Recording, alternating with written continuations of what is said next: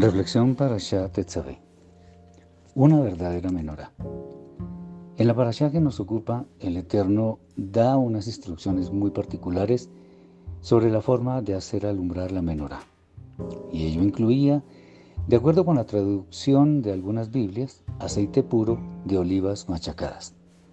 Pero ¿para qué este tipo de instrucciones? ¿No es suficiente utilizar cualquier tipo de aceite? En realidad es muy importante cada detalle.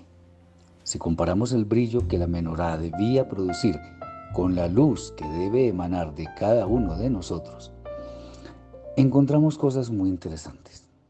Que sea aceite de alguna forma nos hace ver que no es con cualquier ofrecimiento del mundo como alcanzaremos nuestro máximo brillo. Esto solo es posible con la obediencia fiel a las misbot de Akadosh Baruchu. Esto es, se trata de aceite y no de otro elemento. Aceite puro nos indica que además no debe haber mezclas. Debe ser un único producto.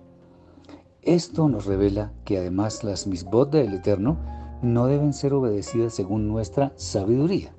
Más bien es como Él mismo las ha dictaminado. Cuando son algo difíciles de entender debemos ir a las fuentes más cercanas a la Torah que son los escritos de nuestros sabios cuya luz nos ha alcanzado. Que sea aceite de olivas nos sumerge aún más en la sabiduría de Akadosh Baruchu. Las olivas tienen que ver directamente con Israel.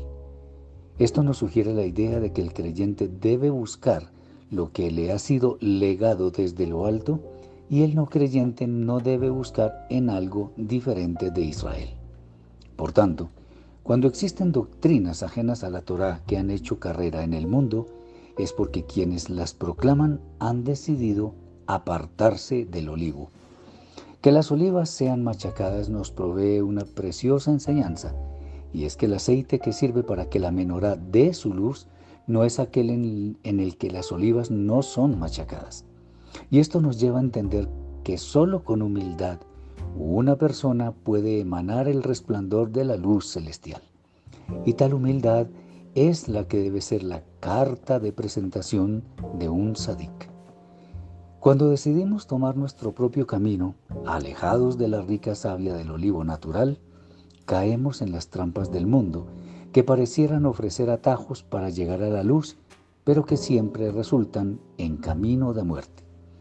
Independientemente del precio de la impopularidad y que seamos señalados por tantos detractores, nuestro papel en este mundo es hacer brillar la menorá que hay en cada uno de nosotros, que fuimos hechos con la imagen y semejanza del Todopoderoso, a Él sea toda gloria y toda honra. Shabbat Shalom.